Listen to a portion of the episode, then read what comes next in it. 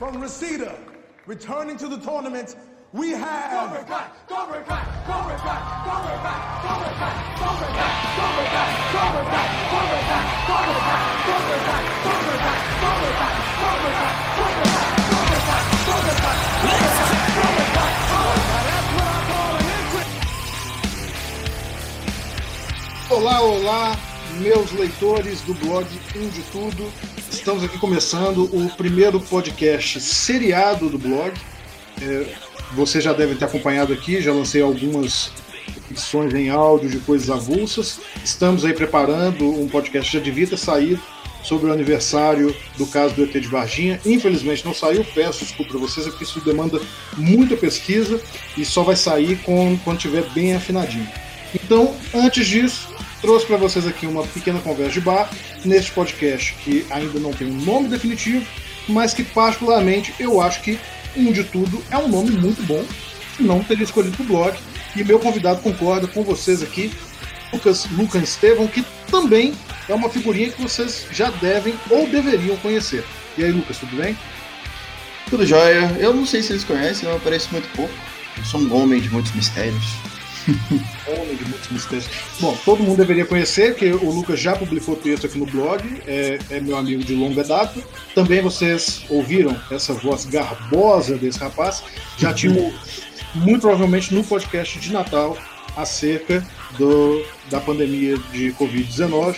Reforçando aqui no princípio, não no finalzinho, que a gente ainda está numa pandemia, então, por favor, permaneçam em casa sempre que puderem. Se for sair, use máscara. E aproveitando que vocês estão em casa, escutem esse novo podcast que a gente faz com todo carinho para vocês. Lucas, o que, é que a gente vai falar hoje? Bom, o tema que a gente escolheu para esse episódio inaugural foi Cobra Kai, a série iniciada no YouTube, mas que agora ganhou ah, o endorso do, da Netflix. Agora os leitores do blog devem estar assim, uai, Rafael agora está fazendo crítica de série? Mais ou menos, mais ou menos.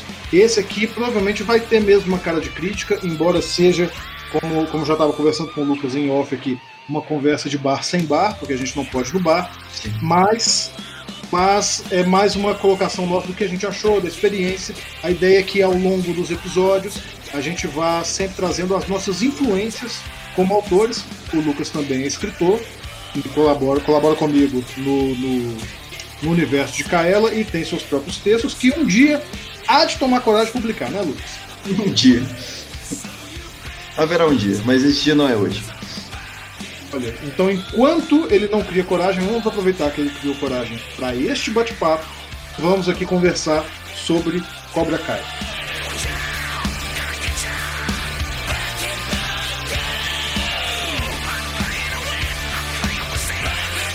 Mas tá, ó, vamos, começar da seguinte forma. Meu caro, me fala o que, que você tá achando de Cobra Kai até agora. Eu tô achando simplesmente sensacional, de uma maneira que eu, às vezes, fico confuso se teve duas ou três temporadas, porque o negócio tá tão junto, tão coeso na minha cabeça, parece que, que ele é uma unidade. Para mim, ele tá redondinho, assim, uma coisa é, sem precedentes mesmo assim, no, no streaming. É incrível como eu posso fazer o mesmo argumento, só que ao contrário, como um defeito. Porque eu também não sei quantas temporadas tem ao certo, ou o que aconteceu em cada temporada, porque elas estão começando a ficar todas iguais. Parece que os arcos dos personagens, pelo menos na minha percepção, ah, ficam se repetindo toda temporada. Toda temporada o Johnny para de beber e faz um negócio foda. Vai lá e tem uma revelação de vida. E ele termina a série bêbado e revertendo a maior parte dessas decisões importantes que ele tomou. já ia te falar que o final da, da terceira não foi tanto assim, mas como a gente já começou nessa confusão, eu acho melhor a gente voltar e fazer uma retomada rapidinho aqui para quem estiver ouvindo, se houver alguém aqui que ouça. Isso você deve saber, Lucas, é um bordão aqui no blog. É, Eu sempre abro meus textos perguntando se há leitores. E, então agora pergunto se há ouvintes.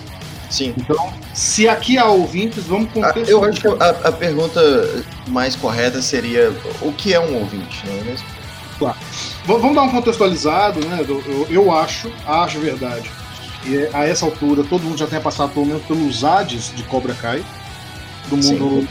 reconheça minimamente quando aparecem os atores, porque, convenhamos, por mais que Karate Kid não seja aquele fenômeno que a gente tem na memória, que é forte hoje em dia, pelo menos no longe de Cobra Kai, é, no mínimo reconhecer Sim. os rostos dos atores, bater o olho a gente reconhece. Daniel San, Miyagi, que não está na, na, série, mas aparece nos esportes de vez em quando. Então eu imagino que todo Sim. mundo saiba que Cobra Kai é sobre Karate Kid. Agora, o que que é, o que que é na minúcia, talvez o pessoal não saiba. Quer, quer falar rapidinho aí do, do, do que, que é a série, aí eu vou complementando? Ah, na verdade, eu mesmo, quando eu vi Cobra Kai, eu não fiz a ligação. Eu assisti o, o filme original do Karate Kid, mas eu não lembrava que esse era o nome do, do dojo. Mas para quem não sabe de absolutamente nada e viu só os ads e tá se perguntando o que é uma Cobra Kai e como eu posso matá-la, é, Cobra Kai é uma série que foi iniciada no YouTube Premium, foi depois comprada pela Netflix, está sendo é, continuada pela Netflix, que basicamente conta a história ao contrário, a perspectiva ao contrário de Karate Kid. No Karate Kid original, a gente segue o Daniel San. Dessa vez, a gente uh, segue o rival dele, o Johnny Lawrence. Johnny Lawrence. Johnny Lawrence, isso mesmo. Uh, que fazia parte do jogo Cobra Kai, que é da onde a série ganha seu nome. Só que são, acho que 30 anos depois, né? Mais ou menos isso aí. É, algo assim. São algumas décadas depois. Então os dois já estão uh, mais, mais idosos. E, está começando a mostrar, inclusive. Se eu não me engano, é... o tempo que passou na série é o tempo real de lançamento dos filmes. Não, não, não, vou botar minha mão no fogo nisso, não, mas parece que eles fazem realmente essa brincadeira de que o tempo passou exatamente o tempo que passou para os atores. Não, não, é exclusivo de Cobra Kai, não tem algumas franquias que estão fazendo isso hoje em dia, essas franquias de revival. Arco dos Dinossauros fez isso, Sim. Star Wars, eu não me lembro se fez isso. Eu acho que não. Eu, eu não, não lembro. Eu é, mas de qualquer maneira, existem franquias que estão fazendo isso, tentando pegar a idade dos atores. No revival, eles trazem de volta no, no tempo de vida que eles passaram. É, é uma coisa assim, curiosa, pelo menos assim, fora das câmeras. É, a, a, gente tem que levar em consideração também que o, os atores não tinham a idade dos personagens na época. Então, é, o Johnny é. mesmo, ele, tem, ele parece muito mais velho do que ele deveria ser. O ator dele já tá, já tá numa idade mais avançada. É, é daquela época. E os próprios amigos dele, os outros participantes do, do, do jogo, quando eles aparecem, eles estão tão mais velhos também. Sim, eu tava falando, é aquela coisa antiga de você pegar atores adultos, ou pelo menos adolescentes mais velhos, para fazer crianças, né? Sim. Coisa que sempre aconteceu muito no cinema. Ah, acontece até hoje, né? A maior parte desses Hoje. filmes de, de adolescente, de ensino médio, se você pegar e analisar os, os extras com mais cuidado, você, você encontra uns. as pessoas que assim, nem passam perto de, de parecerem estar no ensino médio, sabe? Uma coisa fugindo completamente aqui, eu acho que a gente vai fugir bastante, porque isso aqui basicamente é, é uma conversa de boteco, né? Sim. É, é, mas sobre você colocar atores mais velhos, uma coisa que me lembra muito, você vai lembrar também, tenho certeza que eu sei que você gosta desse filme como eu, é o primeiro filme do Homem-Aranha com o. Sim, Tobey Maguire. Aquele, aquele ensino médio, putz grila, todo mundo Nossa, ali. sim. o pessoal formou da faculdade e voltou para fazer o ensino médio só de gracinha. Exatamente. Eu, eu tava tentando é. encontrar aqui, Lucas, eu, eu não consegui. Eu, eu acho que eu vou ter que acabar colocando no post desse episódio, mas eu prometo hum. que eu vou colocar no post. É porque eu descobri há pouco tempo que Cobra Kai já existia, pelo menos enquanto ideia, muito antes da série ser feita pelo YouTube Red. Eu acho que você não sabia disso. Eu não fazia ideia. Porque a, a ideia de uma revanche entre o, o, o Daniel e o Johnny já existia há muito tempo no, no, imaginário popular, o pessoal sempre brincava, tinha aquela velha história de que o, o, Daniel tinha trapaceado, né? Para quem realmente não se lembra, para quem não viu o Karate Kid, o, o, o, embate final dos dois no torneio, o Daniel dá um chute no rosto do, do Johnny, o que seria um movimento legal.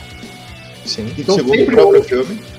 E sempre houve um movimento de dizer que, na verdade, o verdadeiro Karate Kid era o Johnny Lawrence, que era a uhum. pessoa que merecia ter vencido. Essa, essa piada, eu, eu, eu, vi essa piada pela primeira vez em How I Met Mother, na série. Porém, há pouco tempo eu descobri que houve um clipe musical de uma banda que, de verdade, e aqui eu peço desculpa de novo, eu não consegui achar aqui enquanto eu estava pesquisando rapidinho, que eles fizeram um clipe com os dois atores, simulando uma revanche. Anos antes da série. E que esse foi o momento que germinou nos dois, assim, pô, vamos juntar e vamos fazer? E aí o projeto começou a andar. Eu não sabia disso, descobri há pouco tempo, tentei aqui achar o clipe de qualquer maneira, mas eu vou fazer um esforço maior e vou colocar no post do esse episódio no blog. Não vou deixar quem quer que esteja ouvindo sem saber e vou te enviar também. ok, não, com certeza, com certeza. Porque, como eu disse, a primeira vez que eu vi os trailers de Cobra Kai, porque eu acho que todo mundo a essa altura já viu os trailers de Cobra Kai. Né? Uh, se você tem YouTube, você viu os trailers de Cobra Kai. Facebook é... também. Você não usa o Facebook, mas o Facebook toda hora tem anúncio. Sim, sim. É... Eu não, não fiz a ligação. Eu não conectei que era o, o, o dojo de Karate Kid. Mas sou familiar, sabe? Teve aquela atração de tipo, hum, eu acho que eu conheço isso de algum lugar, mas eu não sei de onde. E aí eu lembro que quando caiu na Netflix, você me chamou para assistir. É, e aí você falou também Cobra Kai, eu fiquei tipo, eu conheço isso de algum lugar, de onde é? E aí você falou que era do Karate Kid. Aí eu, não só eu lembrei, como a gente maratonou as duas primeiras temporadas. Bom, bom, bons tempos, viu? Bons tempos. Sim, sim. Antes do eu, Covid. Antes do Covid. Eu só queria dizer que o, o grande legal dessa série é, é que realmente Karate Kid era uma franquia que estava meio morta. Sim. É, por mais que não, a gente não lembre tanto a nossa geração, uma geração anterior à nossa, com certeza, pegou muito hype do primeiro filme. Mas como houveram sequências muito ruins em seguida, Karate Kid 2, 3 e o 4, basicamente a franquia ficou morta. Tentaram reviver ela com remake com o Jaden Eu ia falar isso agora, né? O próprio revival dela é péssimo. E não conseguiu subir, assim. Eu não acho ele péssimo, assim, não, mas eu acho ele no nível dos outros. Não, não é bom, não, é ruim. É péssimo, assim. Péssimo em comparação com o filme bom, mas no filme na média ele tá ali. É, é você, você não tá com uma memória tão forte do, do segundo, do terceiro e do quarto que eu acho que eu nem vi o terceiro e o quarto, pra ser sincero. Eu lembro claramente de ver o primeiro e o segundo. Não, quando você pega esses três em comparação com o remake, o remake ganha áreas assim, de obra-prima. vira uma coisa maravilhosa. Eu não sei, cara, eu não consigo levar a interpretação do Jaden a sério. Você em sabe qualquer cenário. É, você sabe que ele é produtor de Cobra Kai agora. Tem grandes chances dele aparecer. E aí, eu, eu vou falar só rapidinho para a gente encerrar esse bloco rapidinho, porque o, o que eu vou trazer é um motivo para o próximo bloco. Quando ele aparecer, você vai amar o filme dele, porque essa é a mágica de Cobra Kai. Pode até não gostar da temporada, a gente vai discutir isso daqui a pouco.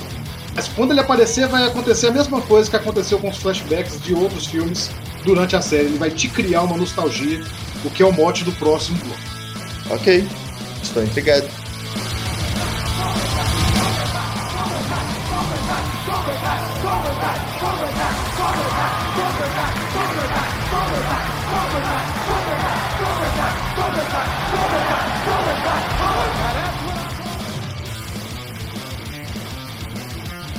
Pois bem, você nos entregou com sua última, com sua última frase.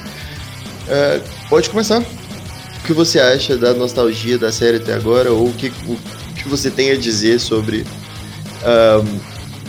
essa nostalgia futura?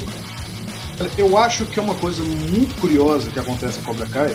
E eu já cheguei a comentar com você, e agora podemos falar aqui em público, como é que Cobra Kai consegue produzir na gente uma, uma nostalgia que não existia.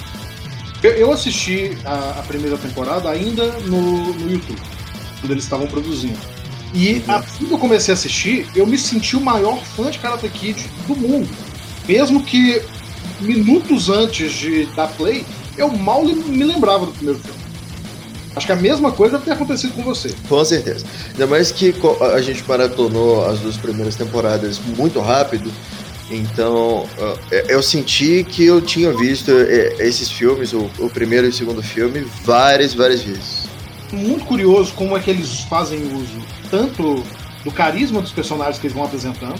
Hum. Vamos, vamos concordar aqui. O carisma do Johnny e até do, do, Daniel, que é um carisma reverso, no, quando, quando, tem a apresentação dos dois, é muito Sim. forte.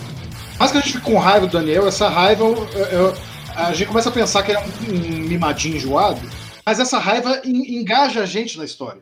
Sim. Tem um, um, uma certa lógica aqui para falar um pouco de narratologia, que, que tem certas regras, né, quando você estuda o caso, que diz que humor e raiva são fortes elementos de engajamento do leitor com uma obra. E me parece que no começo de Cobra Kai você já tem essas duas coisas. Você tem um humor muito forte do lado do, do Johnny, uhum. nos primeiros episódios, você ri muito dele, da, de toda a dificuldade que ele tem de lidar com o mundo moderno e ele tá querendo ficar isolado, mas tudo conflui para ele abrir o Cobra Kai de novo. Uhum. E por outro lado, você passa muita raiva com o Daniel no começo, você fala assim, que raiva que eu tenho desse cara. Sim. Isso somado aos flashbacks, eu me lembro que você ficou. Você ficava muito empolgado com os flashbacks. É, é, era, era o que eu ia dizer. É um dos grandes exemplos que a gente tem hoje de flashback bem feito. Porque não foram muitos, eles não foram longos, a maior parte deles eram bem curtos, com exceção de alguns. Teve uns que eles uh, usaram a cena completa do, do filme, mas mesmo assim não era só para ficar tipo, ei, gente, vocês lembram disso? eles usaram o flashback existia para empurrar um elemento da trama para frente. Por mais que a gente estivesse voltando no passado com o flashback, era diretamente relevante para alguma coisa que estava acontecendo ou que ia acontecer diretamente após o flashback. E eu acabei de falar sobre o ranço que a gente pega do Daniel nos primeiros episódios. Sim. Mas é muito curioso que quando os flashbacks dele entram, são todos flashbacks dele com o Sr. Miyagi são todos muito fofos, muito, sabe, agradáveis. E a série ela vai fazendo isso de forma pontual para é, por um lado ela te empurra para mostrar, olha, o Daniel é o, o antagonista dessa história. Uhum. Mas não fica com ódio dele aqui, porque ele vai ser útil lá na frente. E, e a questão não é nem só essa, tem o flashback do, do Johnny e os amigos dele quebrando o Daniel no pau também. Então, você está começando a formar um, um, apego maior com o personagem do Johnny e o, um, um desdém cada vez maior ao personagem do Dan. Aí vem esse flashback para te lembrar que os papéis já foram invertidos. Que no passado era o contrário. É muito interessante como é que a série consegue dosar isso de uma maneira que é, ela vai controlando a sua expectativa sobre cada personagem na dose certinha uhum. até chegar no final. Quando chega no final, os papéis se inverteram de novo. Isso eu falo no final da primeira temporada. Sim. Os papéis se inverteram de novo. Você tem uma situação aí que a gente não vai dar spoiler, em que o Johnny tá de novo numa posição vilanesca, mas ne nesse momento agora, você sabe que ele de fato não é o vilão. E aí isso traz toda uma camada que não existia nos filmes anteriores, o, o que é muito característico das séries e dos filmes agora, dos anos 2000, 2010 e agora entrando em 2020. Porque são, são dramas mais densos, são dramas com mais uhum. camadas, os personagens são mais redondos, né? Esféricos. Sim, não, é, é, é, o que eu ia dizer. O, o, Johnny tá na mesma situação do mestre dele, do. Como é que ele chama? Esqueci. Rapaz, agora também até esqueci que nós vamos falar o problema que é ele daqui a pouco. É, é, é John, é. John Chris. John Chris, isso mesmo. Chris. Uh, o, o Johnny tá na mesma posição na primeira temporada que o John Chris estava no primeiro filme, só que o John Chris era um personagem completamente bidimensional. Ele mal tinha fala direito, ele tinha algumas, claro, mas né, pouquíssimas. E agora a gente tem o Johnny na primeira temporada, que é um personagem completamente tridimensional. A gente entende a motivação por trás da, das ações entre aspas, vilanescas dele. E é aí que eu acho que está centrada a grande nostalgia do negócio. É, mesmo que você não. Eu acredito que mesmo que você não tenha assistido os Karate Kid anteriores, pelo carisma, pelo, pelo, pela vontade que você tem de conhecer o Johnny, você compra as histórias e isso vai produzindo. É, é como conhecer um velhinho legal. Uhum. Quando você conhece um velhinho legal, você fala assim: ah, o que ele me contar aqui eu acredito. É, é, é muito curioso, você quer realmente saber sobre ele, é o carisma dele e principalmente da relação dele com o protagonista, com o segundo protagonista, que é o Miguel. Sim. A série se sustenta e te carrega pro que é que eles te, te entregarem. E é, é aí que eu acho que daqui a pouco, no próximo bloco, eu vou discordar um pouco de você, que eu acho que isso ainda se sustenta, entendeu? Não, a eu... coisa é muito boa. Sim, cara, na primeira temporada eu acho sensacional isso. Porque é basicamente o. A, a relação do Miyagi com o Dan, só que da perspectiva do Johnny com o Miguel. E é claro que, como é o Johnny, ele não é um veterano do Vietnã com sabedorias japonesas ancestrais para passar pro, pro Miguel. É, é, é, toda uma coisa torta, né? A, a... Sim, sim. É, é uma é. coisa muito curiosa. Um, um... Passa, deixa de ser um, um, mestre ensinando um aluno e passa a ser duas pessoas meio que cambaleando pelo caminho, tentando acertar. Existe uma leitura do, da primeira temporada de Cobra Kai, Lucas, que, que eu vi aqui no Brasil, pelo menos, ser comentada pelo site Quadrinhos da Sarjeta. Uhum. E a gente bem sabe que Cobra Kai surgiu no momento de ascensão do governo do Donald Trump nos Estados Unidos. Sim. E embora Karate Kid nunca foi uma obra política, ela sempre foi uma obra influenciada pelo político do seu momento. Tanto Sim. que você pega assim, no, no, primeiro você tinha um conflito aí entre o John Creasy, que era um veterano da Segunda Guerra, e o Miyagi, que era um, que era um veterano do Vietnã. Perdão, o Miyagi é da Segunda Guerra. Isso, isso. De, de mentalidade das duas, das duas visões. Uhum. E no, no 4 lá com a menina é todo um filme centrado em liberação feminina, feminismo, etc, etc, porque foi lançado nos anos 90. Sim. Então você vê que, embora não fosse um filme político, centrado em questões políticas, as questões políticas sempre semearam. Influenciaram o filme. E a, a, leitura que se faz é que o, o Johnny Lawrence ele representa muito bem é, toda essa comunidade conservadora dos Estados Unidos que não tinha voz e que passou a ter voz no momento de ascensão da direita populista nos Estados Unidos. Uhum. É, um, é, uma leitura que eu acho muito interessante porque é, ela coloca realmente o dedo na ferida não só desses caras, que faz piada com o Johnny o tempo inteiro na série. Do... Sim, sim. E a gente ri, mas é, é, é, aquele riso meio contido que a gente fala, rapaz, você tá errado. Uhum. Ah. Aquele riso, aquele riso, tipo, ainda bem que é filme, porque se fosse na vida real eu estaria muito desconfortável. Eles fazem piadas várias vezes com isso, dizendo que vão processar o dojo e tal, ninguém nunca processa nada. Uhum. Mas mas também é muito curioso porque a série ela dá um alfinetado no lado, principalmente no lado do Daniel. É como quem diz assim, o herói do outro filme hoje tá do lado errado. Tá do lado da uhum. burocracia, tá do lado do establishment. Para uhum. você ver que, aí não é spoiler, porque é no primeiro episódio, a filha do Daniel San agora é amiga dos Bullies que agridem o, o Miguel. Namorada de um deles. Namorado do menino que bate nele. É, sim. Aí a, a, questão não é nem só essa, né? Tem um, um, argumento muito forte de quando o Daniel tenta usar a influência dele para banir o, o John Lawrence de, de abrir o, o, o, dojo dele e participar do torneio. Por a, causa a de. É, por causa de uma disputa pessoal de uma coisa que estava no passado. Ele decidiu que vai usar toda a influência e o poder que ele tem para barrar o Johnny de, de seguir em frente. Basicamente. Eu ia falar que aqui no Brasil a gente está acostumado com uma modalidade muito específica de corrupção, né? essa corrupção clara, gritante que a gente vê, mas isso é muito uma representação da corrupção americana, daquela Sim. coisa por debaixo dos panos, pela sua influência. Ele conversa com um cara que tem um jeitão de mafioso, Uhum. Entendeu? Então tem tudo ali um negócio que quem é americano, ou quem tá antenado na, na política americana, pensa assim, ó, oh, eu, eu, sei pra que, vocês estão apontando aqui. Sim. E é como se, na ausência de um novo Karate Kid, entre aspas, que o, o Miguel poderia seguir, o Miguel poderia estar tá, ser um aluno do Miyagi-Do, mas na ausência de um senhor Miyagi, como o Daniel pendeu pro outro lado, ele vai na direção de quem tá ali para ajudar ele. Quem tá ali para ajudar ele? O Johnny, o Cobra Kai.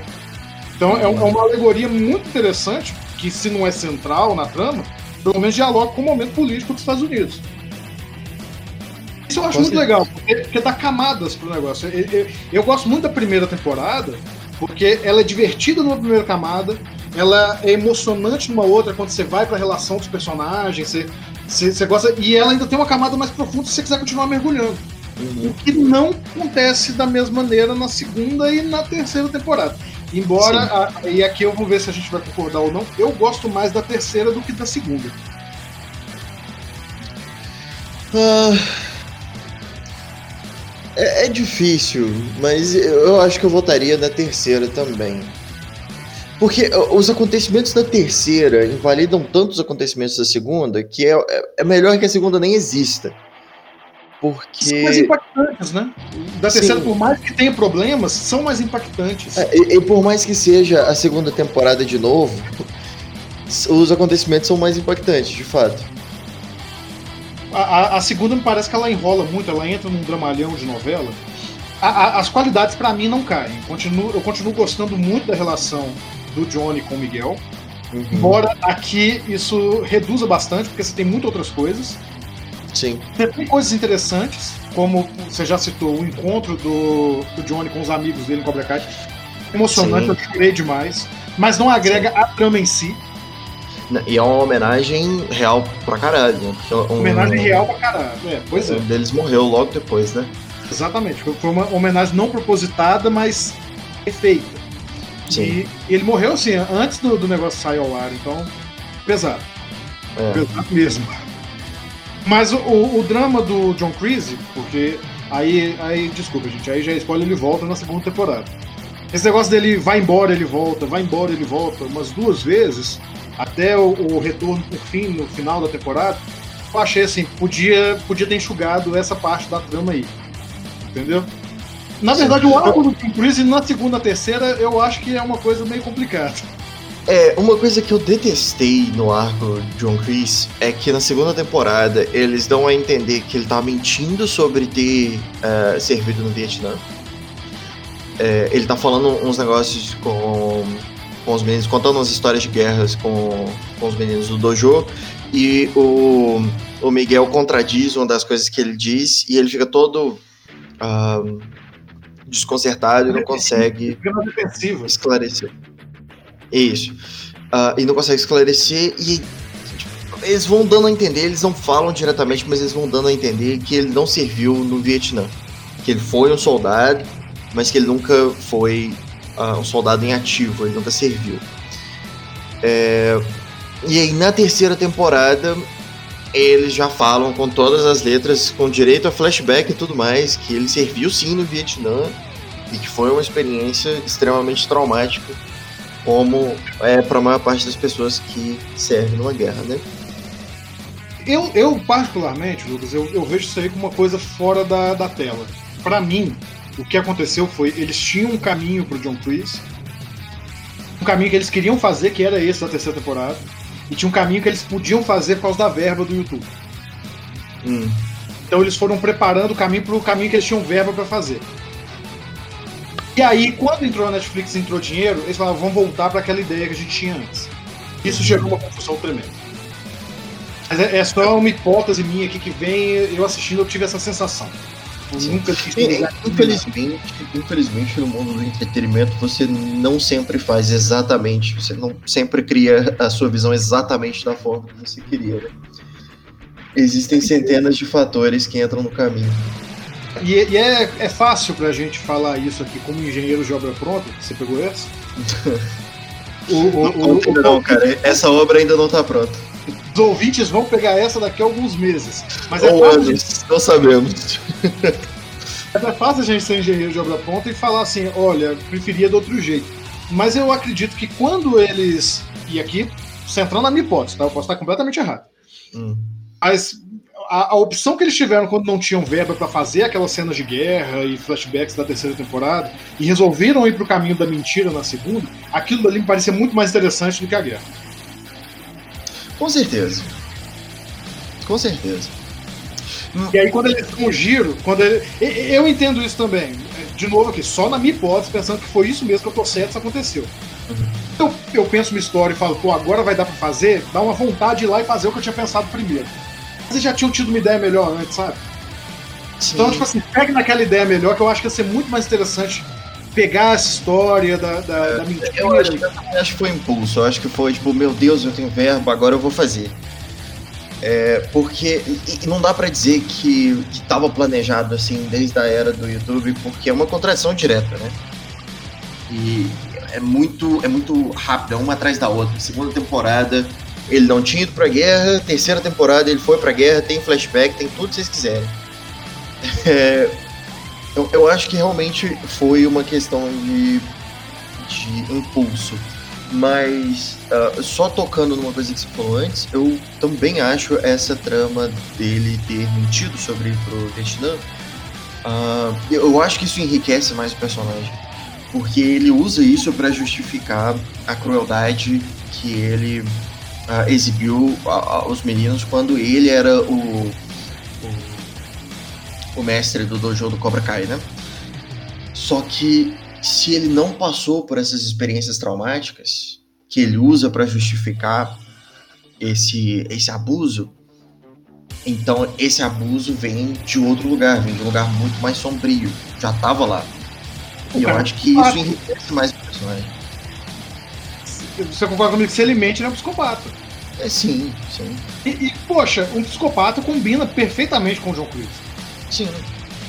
Eu, eu, gostava muito mais dele quando ele era psicopata. Agora que eu sei por que, que ele virou um psicopata, eu perdi um pouco do interesse. Vamos lembrar da cena que ele quase mata o Johnny, uma criança, porque ele perdeu um, um torneio que nem valia dinheiro.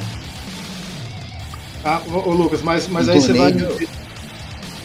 Você, vai me desculpar rapidinho, porque isso me faz lembrar de novo o filme, porque para fazer isso aqui eu assisti os dois primeiros filmes de novo.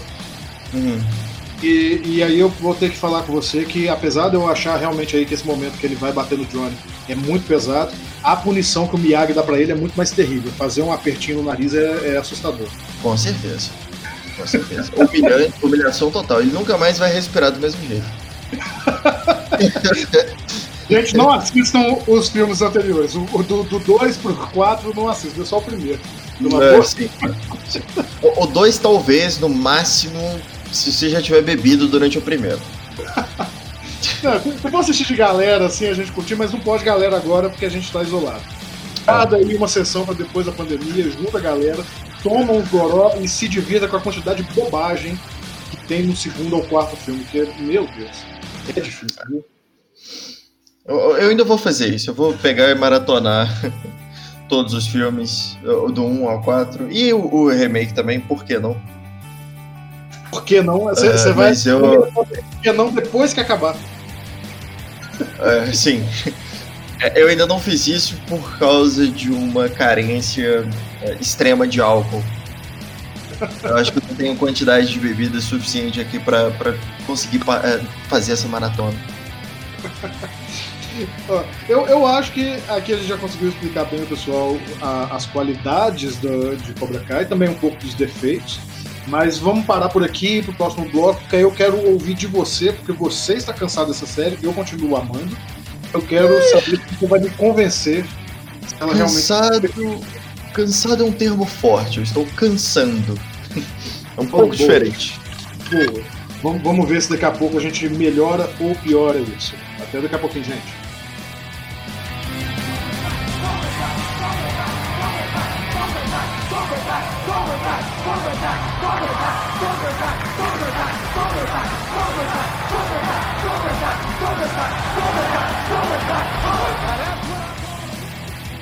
Pois é, mas como já sabemos, nem tudo é um mar de rosas, né? Uh, a gente resolveu gravar um episódio sobre Cobra Kai porque a gente estava conversando sobre Cobra Kai e nós percebemos que nós tivemos experiências relativamente diferentes uh, ao longo da, da série. Em primeiro lugar, é uma série muito boa, não há dúvidas. Não é perfeita, mas também estava sendo produzido uh, com um, um budget praticamente inexistente, né? na época do, do YouTube, começou a ser mais uh, bem produzida agora que ela entrou para Netflix. E mesmo assim a gente só viu o resultado disso na última temporada.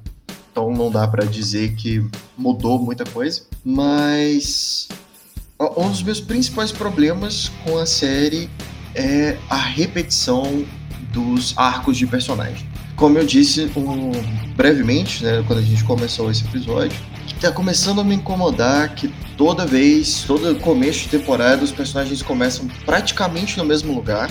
Aí eles têm um arco de crescimento relativamente grande, impactante, mas aí no final da temporada isso regride quase que completamente para na próxima temporada eles começarem de novo quase que no mesmo lugar. Não é necessariamente ruim, principalmente quando você leva em consideração a a, a, possível referência ao estado político uh, americano né, da, desses últimos anos, mas ao mesmo tempo torna, na minha, na minha opinião, a experiência de assistir um pouco maçante. Eu, eu tô ouvindo você falar e, e me veio aqui na cabeça uma coisa. Hum. Eu, eu vou falar algo e me contraponha, por favor, que eu acho que eu não estou certo. Ok. Mas você não acha que pedir isso talvez seja um pouco demais, porque a gente pensa no molde mesmo de série americana? E enquanto você foi falando, na hora que você falou que sempre começa no mesmo lugar, eu pensei em séries assim clássicas da última década. Você pegar Supernatural, que acabou agora, uhum. ou mesmo as séries da CW, que. O Supernatural é da CW também, né? Mas eu, eu digo a do Flash, Arrow, essas coisas que viraram grandes movimentos de cultura pop, né? Envolveram, tinha muitos fãs e tal. E meio que esse não é sempre o mote dessa série, sabe? Eu concordo, mas eu não, não sei até que ponto isso é a incerteza dos roteiristas de quantas temporadas ou quantos episódios eles vão ter para finalizar essa, essa história e até onde isso é um, uma ferramenta de, de contagem de histórias que ficou mais padronizada no, nos Estados Unidos. Eu, eu tô tentando juntar as duas coisas. Eu, eu acho de verdade que essa, essa maneira de fazer séries é derivada do fato de você não saber se vai ter outra temporada. Aí, de novo, eu me lembro muito que você sabe, né, meia culpa, meia máxima culpa, eu acompanhei Supernatural inteira. Sim. E a maior reclamação que eu tinha e que boa parte do fandom tinha era justamente que você terminava um arco para recomeçar ele de novo só com uma monstro diferente monstro diferente. Porque me parece que é, é, essas séries que trabalham com deadline, ah, vou fazer essa temporada aqui, se der público eu vou fazer uma outra, se der público eu vou fazer uma outra. E vai e vai. É, é ela já tem esse defeito intrínseco, sabe? Diferente de séries que são pensadas com começo, meio e fim, que são. E, e aí a, a, gente pode entrar numa conversa boa que é a evolução das séries, né? a evolução da narrativa nas séries. Quando você pega a HBO, ou séries fechadas do que vão para a própria Netflix, vão para o streaming. Um grande exemplo, um, um, grande exemplo que eu usar é Night Flyers. Eles sabiam exatamente quantos episódios eles tinham e eles contam a história inteira dentro desse, desses episódios. Isso permite os roteiristas a tomarem passos muito mais ousados do que um roteirista que não sabe nem se vai ter um próximo episódio, quem dirá uma próxima temporada. Exato. E, e aí, para mim, isso fica muito patente que, apesar de ser uma série pequena, com episódios curtos, que lembra mesmo o formato de streaming, é uma série para se maratonar. Cobra Kai uhum. é uma maratonar. Com certeza. Mas o, é, ela tem essa característica das séries procedur, não procedurais, que ela não é procedural, mas, mas que vem das séries procedurais, de ser você fazer a temporada e ficar aguardando ali a renovação dela. Será uhum. que vai uhum. ter? Será que não vai? Eu preciso colocar um gancho aqui para garantir que eu tenho uma próxima temporada. Cara, por mais que eu concorde, é muito frustrante do ponto de vista de um espectador você ver o relacionamento do Johnny e do Miguel florescer ao ponto de da, da a montagem da terapia do Miguel. Terceira temporada. É isso, isso. O Miguel volta na, na cadeira de rodas e o, o Johnny ajuda ele na, na terapia de recuperação para ele voltar a andar maravilhoso, episódio sensacional. No episódio, nos episódios seguintes, ele não sabe nem como conversar com o filho dele. É, é, eu entendo que a carga emocional ali é muito mais forte, mas ele tá cometendo os mesmos erros da primeira temporada. O que não faz muito sentido, porque ele, ele tem sido a figura paterna do Miguel tanto quanto o Miguel tem sido uma espécie de figura de figura de filho para ele. Então, por mais que, que ele tenha um histórico com o. Eu esqueci o nome do filho dele. São muitos nomes. É, por mais que ele tenha um histórico com o filho dele, não faz sentido ele tá agindo da mesma forma que ele estava agindo na primeira temporada, porque tecnicamente ele já aprendeu essa, essa lição três vezes, ou uma vez por temporada. O nome dele é Rob. Rob, isso. Que de verdade eu esperava muito mais esse personagem. Mas ele, ele tá. Ele, ele sofre do mesmo problema. Ele também tá nesse, nesse ciclo.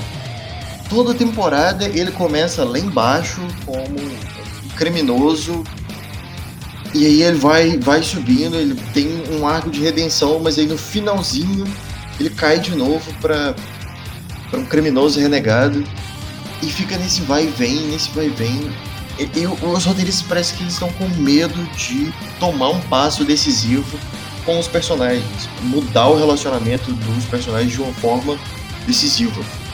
Nesse ponto eu concordo com você. E, e, e aí eu volto no que a gente estava dizendo, que me parece que se essa série tivesse sido pensada como um todo, começo, meio e fim, é, isso teria favorecido os personagens, porque se justamente você está falando do vai e vem do Johnny, mas a gente já tinha falado antes do vai e vem do John Chris, uhum. sai, cai, volta o Cobra Kai, sai Cobra Kai, toma o Cobra Kai, e, e agora a confusão toda. Uhum. O, o, Daniel LaRusso também. Sim, sim. É, o, o, do Daniel é o mais frustrante de todos, na, na minha opinião. Que é porque ele é o, o mocinho, né? A, a, a, estrutura do personagem dele toda revolve em torno disso. E, e, a gente entende a dificuldade que ele tem de, de perdoar e de aceitar o Johnny na primeira temporada. Mas e, vai ficando cada vez mais impossível, principalmente por causa da esposa dele, que, nossa Deus, alguém dá um Oscar para aquela mulher. que é atriz maravilhosa e que personagem bem feita que tá mediando essa situação e basicamente falando com ele assim: Daniel, você está sendo um idiota. Mas ele não consegue perceber isso. Toda vez que ele finalmente se acerta com o Johnny, é pro meio, no meio pro final da temporada, e aí acontece alguma coisa que os dois desacertam de novo e eles voltam pra mesma estaca. Todas as vezes. Mas foi por isso que eu achei estranho você não gostar tanto da terceira. Porque eu entendo que tudo isso que você está falando está na terceira. E, eu entendo essa frustração uhum. enquanto está assistindo. Mas pela primeira vez a gente teve um final diferente. Aponta, talvez, talvez. Perceba que eu não estou colocando minha mão no fogo por isso. Sim. Mas que talvez para frente eles estejam com esse planejamento em mãos. Porque agora eles estão na Netflix e, pelo que eu sei, foram encomendadas três temporadas direto. Então agora os caras tá... assim, vou fazer um arco de três temporadas. O que eles não estavam pensando antes. Sim. É, não, talvez agora a gente veja umas mudanças maiores. Foi o que eu disse. Não dá pra gente saber ainda até onde uh, o investimento da Netflix vai mudar a série como um todo, né? Mudar a estrutura da série. Porque, querendo ou não, essa segurança de três temporadas e do cachê maior que eles, que eles investiram na série muda bastante a perspectiva da produção da, da série os criadores agora têm um, uma liberdade de visão muito maior do que eles tinham antes. Talvez a gente veja agora umas mudanças drásticas. Mas, sinceramente, mesmo que o final de fato tenha sido um pouco diferente, não tenha voltado exatamente à estaca zero como foi na segunda temporada, não dá para dizer também que não, regre... não regrediu, né? que não voltou. É, eu ia, você tava falando, eu tô pensando aqui realmente, porque a, a, a relação evoluiu na dinâmica Johnny e, e Daniel. Uhum. Mas os outros núcleos voltou para o que era antes. O Cobra Kai tá de pé, John Chris é o vilão. E o menino lá, o. Acabei de falar o nome dele para vocês, que é o Rob. Rob. Rob tá do lado do John Chris e vão resolver tudo no torneio. Porque aí a gente vai que. A gente falou aqui sobre política e tal, mas a maior lição de Cobra Kai para sempre é tudo se resolve na porrada. Essa é uma lição que eu vou levar pra vida. Você tem um problema com alguém, bate nele. Uhum. É, é, a lição da série. Então agora é. eles vão resolver um torneio voltou de novo pra dinâmica da primeira temporada. Sim. Só com um diferente. Mas a, a dinâmica do Daniel e do Johnny mudou. Pelo menos nesse último episódio da terceira temporada. Se seguir a lógica que a gente tava falando de Supernatural ou de outras séries, no primeiro episódio da próxima temporada eles vão brigar de novo. Sim. Porque, sinceramente, cara, não duvido. E você também não. Você tá fazendo seu papel de, de advogado do diabo aí, mas você tá com o terço na mão. Eu vou te dizer por que eu tô fazendo papel de advogado do diabo. Muito bom você ter me dado essa deixa. Ah. É porque eu acredito que, de novo, eu acho que eu já aceitei essa série como um puro entretenimento. Sim. Eu eu não fiz essa decisão racionalmente. Eu não pensei sobre a série e falei, ela é entretenimento, eu vou enxergar como entretenimento. Mas porque eu já fui sentindo o clima ao longo da segunda e da terceira, acho que mais a terceira do que a segunda, que eu acho que ela foi mais feliz nisso, porque ela abraçou muito mais coisa lúdica. Aqueles movimentos meio mágicos do Daniel para poder vencer uma luta, todo aquele lance de voltar pro Japão e treinar, de encontrar por acaso a menina que é a diretora da empresa que pode salvar a firma dele, e Nossa, ela é a menina que ele salvou lá no. É, isso é absurdo, mas é um absurdo nível lúdico dos anos 80, sabe? De entretenimento raso. Uhum. Então eu meio que fui assimilando essas coisas e não achando que elas eram boas, mas aceitando que esse era o padrão da série. E aí eu fui só me divertindo, como, como andar num, num trenzinho, num parquinho porreca, sabe? Você vai lá e se diverte, mas se você ficar pensando nele, aí você não, não curte. Você acha que eu tô muito errado? Não, não acho que esteja. Eu, eu acho que eu que entrei ah, nessa série com expectativas muito maiores. Principalmente por causa da primeira temporada, né? A primeira temporada estabelece muito e- essa questão de um drama mais denso. E um, um drama denso, sem desenvolvimento de personagens, perde a densidade. Concordo plenamente. Eu, eu- você tá conseguindo realmente me colocar aqui, eu tô juntando aqui, as catracas estão funcionando aqui. Realmente eu percebo que a, a série ela tem uma falta de foco. Realmente, assim, você percebe que nessas três primeiras temporadas é como. É, é curioso que a gente entrou falando que ela tava redondinha, agora eu tô percebendo que ela não está. Porque ela, ela parece que desvia, eles não sabem exatamente para onde eles querem ir. É E- está. Não muda de uma temporada É, pra outra. Ela tá bem, bem redondinha. Se você analisar cada temporada, é separado.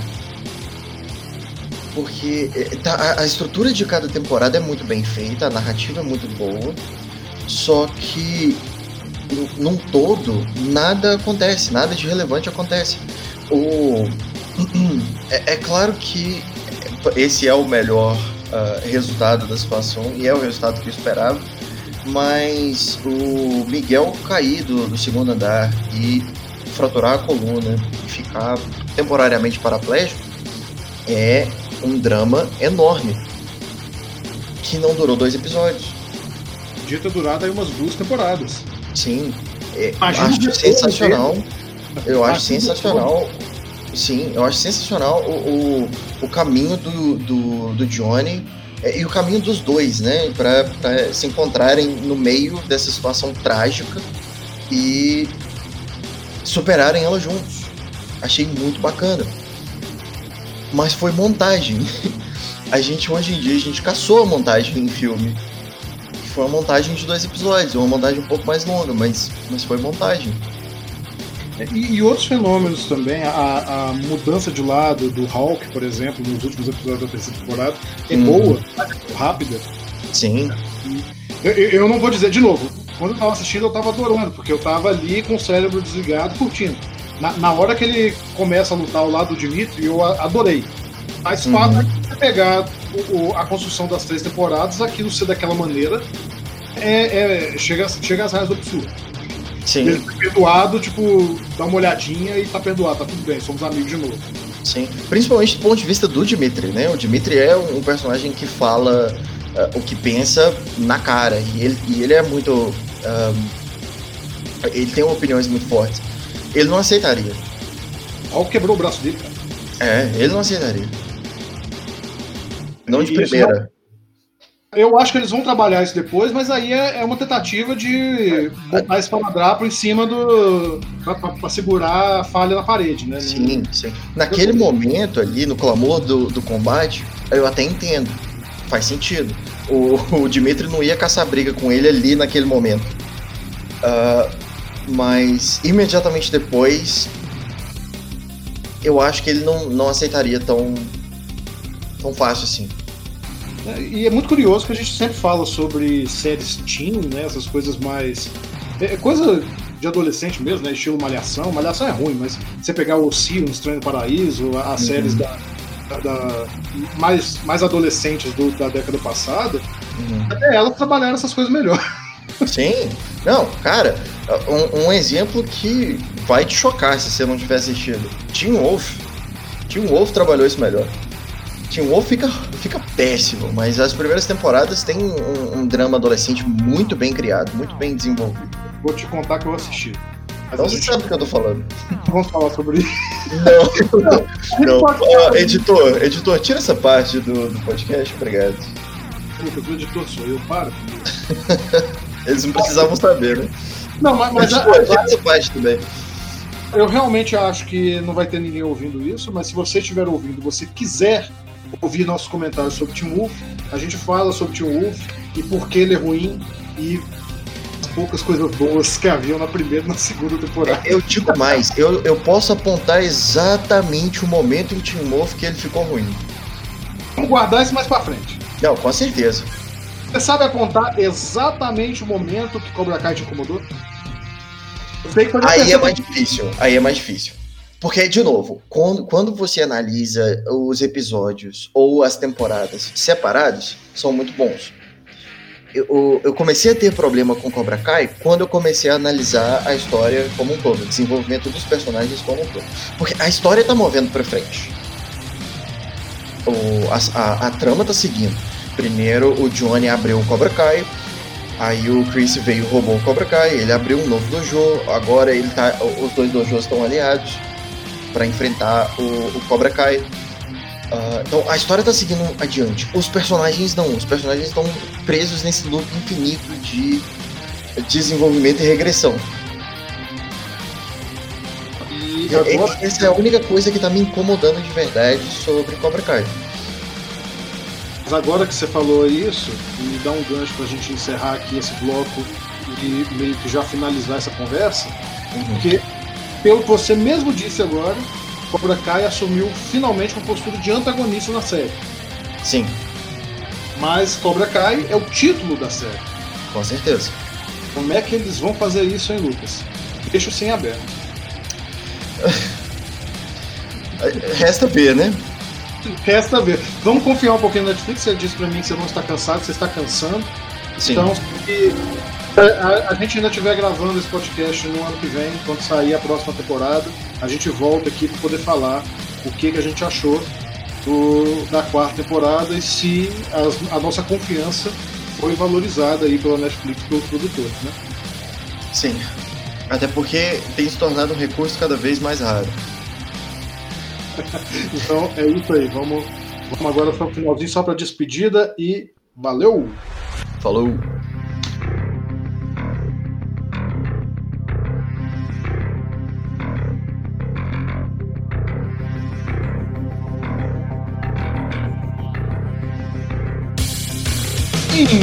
Então, pessoal, estamos acabando aqui esta edição de mais um podcast do blog de Tudo.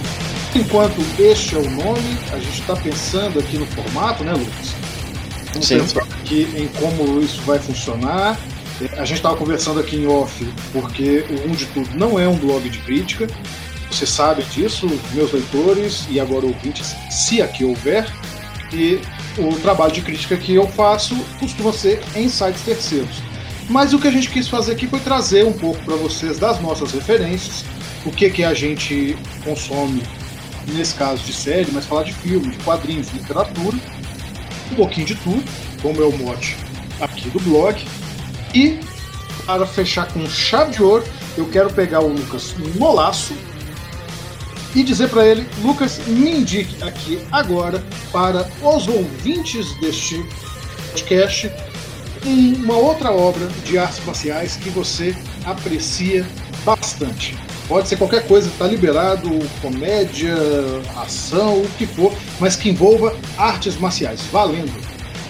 Se for comédia, só existe uma única resposta válida para essa pergunta, que é o novo filme do Nicolas Cage chamado Jiu-Jitsu. Se você ainda não assistiu, pelo amor de Deus, assista. Esse filme é simplesmente perfeito porque é um filme do Nicolas Cage. Uh, sim, sim, sim. Você precisa assistir ainda. É, inclusive, é um ótimo, um ótimo exemplo para a gente fazer um episódio futuro, se houver demanda. Agora, se for um filme de artes marciais mais sério e com, com um tema mais pesado, eu diria Old Boy. Old Boy, clássico. Sim. Clássico Sim. demais.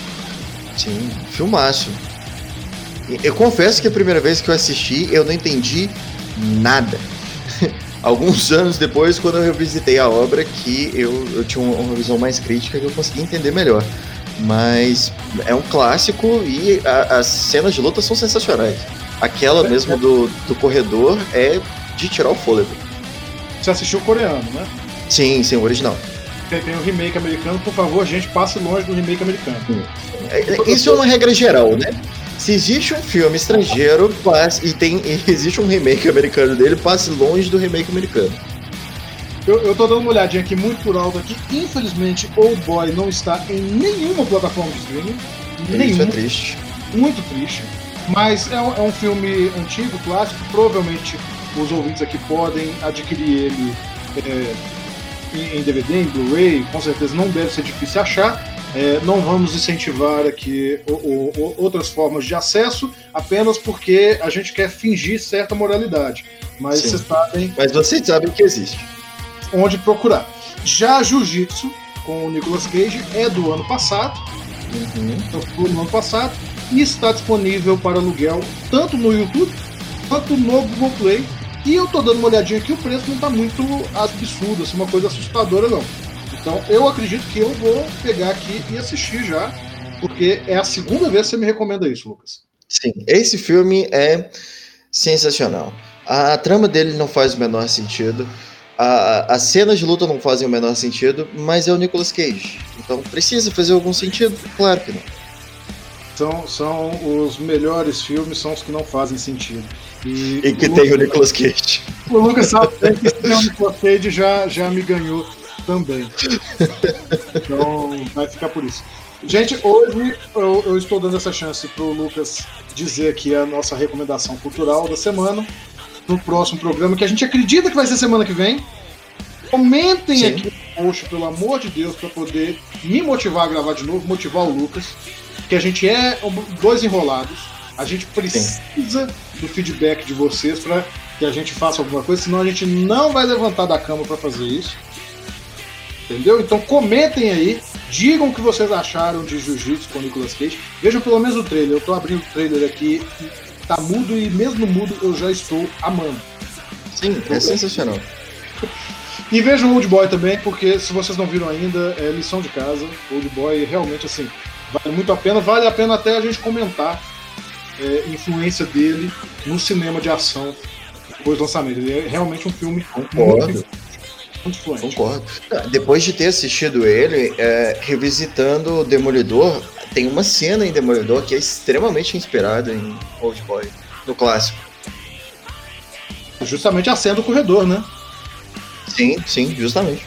Corredor, a cena do corredor. A cena mais marcante de Demolidor, que, que explodiu a cabeça de todo mundo quando saiu no Netflix, em 2003 já estava fazendo isso, na época que estava lançando o Demolidor do Ben Affleck, que é aquela porcaria. sim. Você vê aí a coisa. Aquele fogo de lixeiro maravilhoso. Bom, gente, então esse é o final desse podcast. Terminamos aqui com duas dicas excelentes do nosso amigo Lucas Lucan Estevão.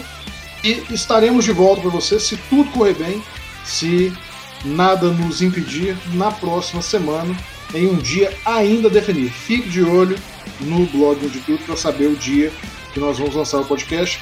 Daqui a pouco, assim que vocês comentarem bastante, a gente normaliza um dia e isso aqui vai virar uma coisa frequente. Ok? Lucas, muito obrigado. É sempre uma honra falar com você, você sabe disso. É, eu que agradeço. É, é sempre uma honra ser seu convidado nos podcasts. Tem acontecido com, com mais frequência, né? Essa é a primeira vez. É, um twin, porque você já gravou um pra mim também. Justo, justo, justo. Ah, tá. Sim, então, então a segunda vez. Vamos lá, vamos encerrar isso aqui por hoje, porque já está ficando tarde, a gente está gravando isso, já estamos adentrando aqui a madrugada.